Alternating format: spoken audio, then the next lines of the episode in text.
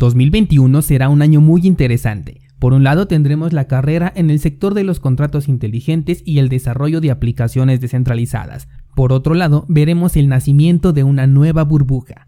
Esto es Bitcoin en español. Comenzamos.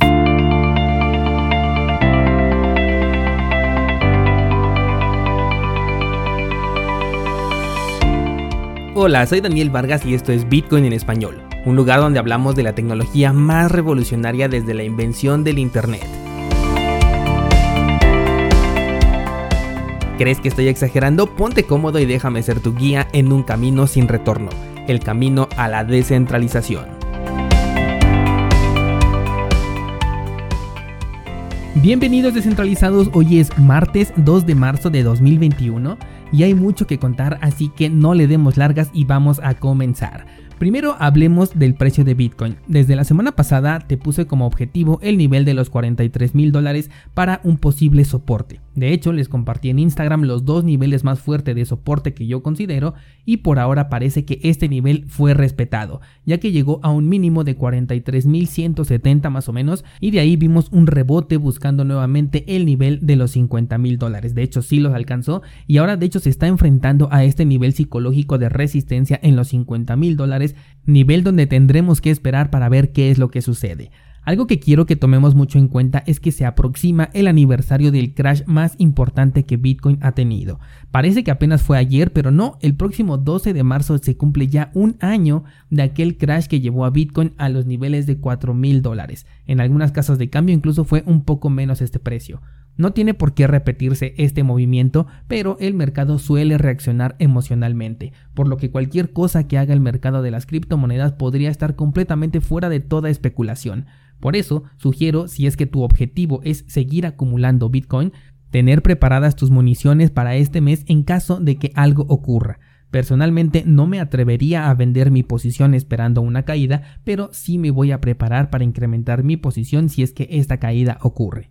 En un escenario contrario, después de los 50 mil, pensando que el precio seguiría subiendo, estoy viendo los 53 mil dólares como otro punto eh, interesante a superar o difícil de superar y de ahí por supuesto el máximo histórico que por el momento lo tenemos por encima de los 58 mil dólares. La toma de decisión en este momento la verdad es que es muy complicada así que toma esto en cuenta para las operaciones que quieras hacer porque Bitcoin se encuentra en un punto de indecisión. Con respecto a las altcoins, se están recuperando poco a poco conforme Bitcoin también lo está haciendo, pero sabemos bien que están ligadas al precio de Bitcoin, así que cualquier cosa que suceda con la criptomoneda madre le va a afectar a todas las demás. Algo curioso que noté este fin de semana es un ligero desprendimiento de Cardano sobre la tendencia de Bitcoin. Cardano comenzó a subir su precio antes de que lo hiciera Bitcoin y eso fue interesante de ver. No quiere decir que se desprende de la cotización de la criptomoneda madre, pero es interesante mantener en observación aquellas monedas que comienzan a tomar un camino diferente al de Bitcoin porque es ahí cuando luego se encuentran las oportunidades. Y hablando de Cardano, justo acabo de agregar a mi lista de observación la paridad de esta criptomoneda contra Ethereum, Cardano contra Ethereum. Y es que me parece interesante ver cómo se comporta el actual líder de los contratos inteligentes ante la que en este espacio consideramos como la mejor apuesta dentro de este mismo sector que es Cardano. Lo que quiero ver es si con la llegada de este competidor los desarrolladores e inversionistas realmente lo van a considerar como una alternativa a Ethereum.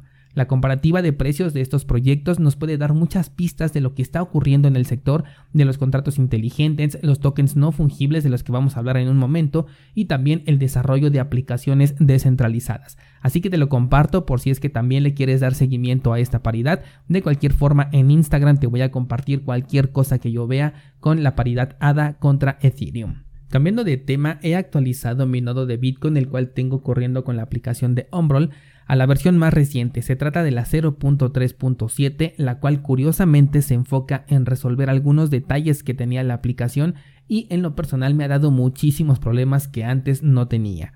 Te lo comento porque hay muchos descentralizados que están tomando el curso de nodos de Bitcoin y ya tienen corriendo su aplicación, para lo cual en este momento mi recomendación es no actualizar. Y déjame te cuento, primeramente la actualización se me detuvo en pleno reinicio. Tuve que resetear el servicio luego de esperar más o menos unas 4 horas.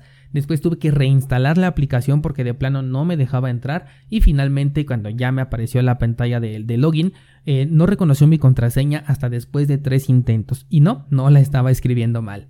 Finalmente ya pude abrir la aplicación de GetUmbrel, pero ahora no puedo instalar ninguna aplicación en este momento, solo puedo trabajar con aquellas que ya tengo instalada.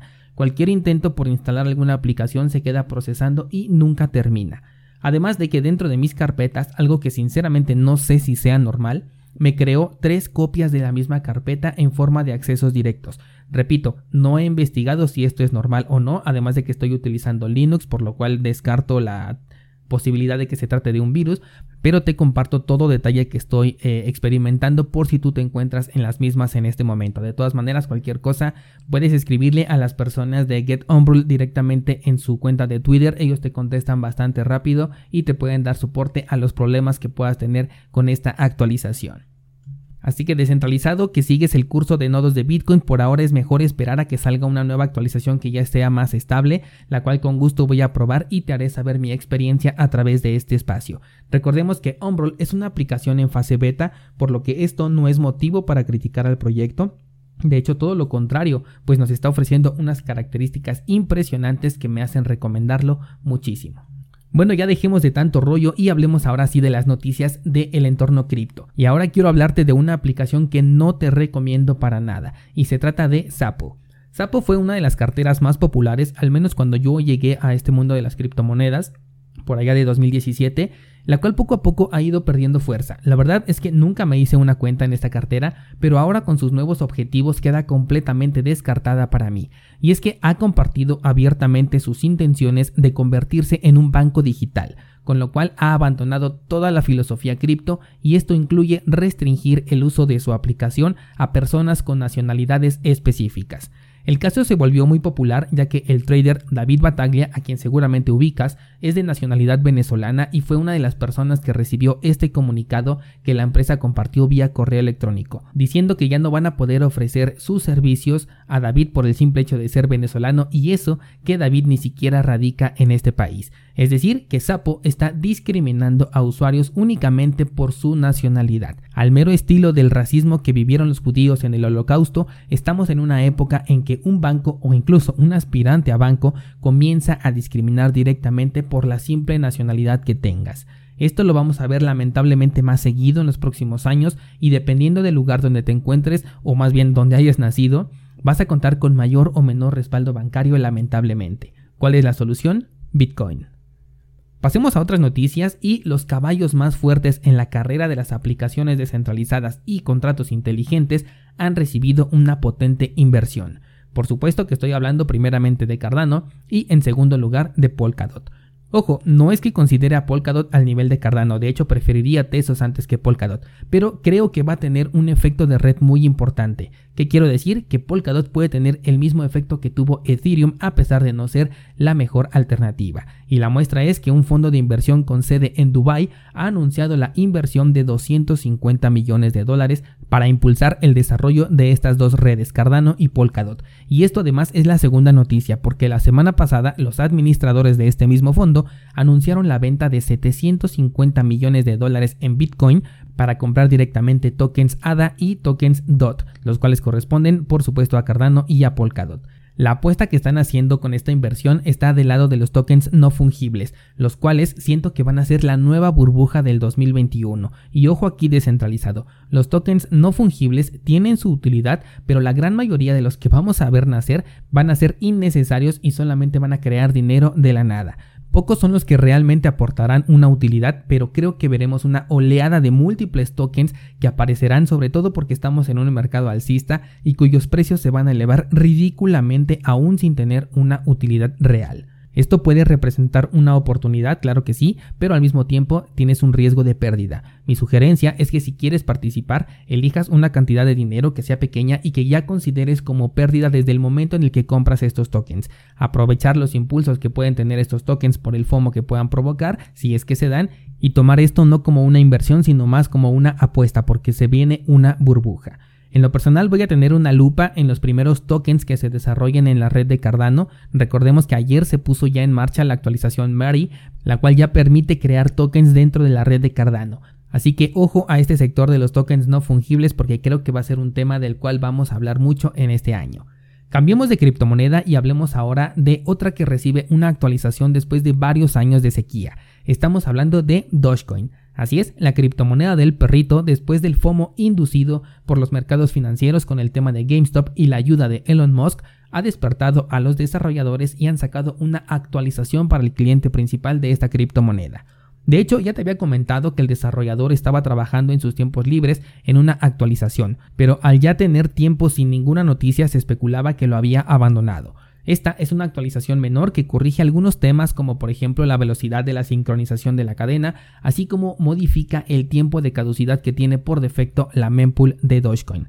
Estamos hablando de mejoras para aquellos que corren o que tienen la intención de correr un nodo de Doge. Este proceso de correr un nodo de Doge no es incentivado, es decir, que no tienes recompensas si corres un nodo, ya que Dogecoin lo que utiliza es minería para generar nuevas criptomonedas. Y te lo comento porque seguro que me lo van a preguntar. Si solamente eres un usuario de la criptomoneda, puede hacer que no veas ningún cambio reflejado porque esto es a nivel de las personas que corren un nodo de esta cripto.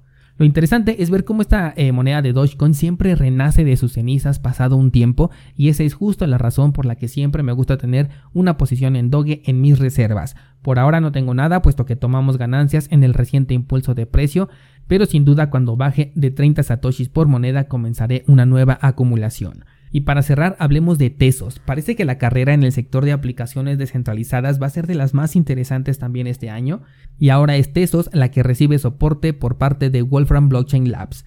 Esta es una aplicación que ya es nativa de la red de Tesos y facilita la implementación de contratos inteligentes. Además, también ya se desarrolló un oráculo especial para Tesos, con lo cual su red puede acceder a todos los datos que tiene Wolfram Alpha y con esto abre las puertas a múltiples desarrollos. Además de que coloca a Tesos en la carrera de los oráculos, un competidor más para Chainlink que como bien te he dicho continúa siendo un token ERC20 y aún con su posible solución de las transacciones off-chain, considero que se queda por detrás de implementaciones nativas como la que estamos viendo ahorita en Tesos, como la que hemos visto de IOTA y seguramente en poco tiempo vamos a ver a Polkadot y Cardano también entrar a esta pelea, por lo que el futuro de Chainlink, al menos como proyecto, lo veo bastante inestable.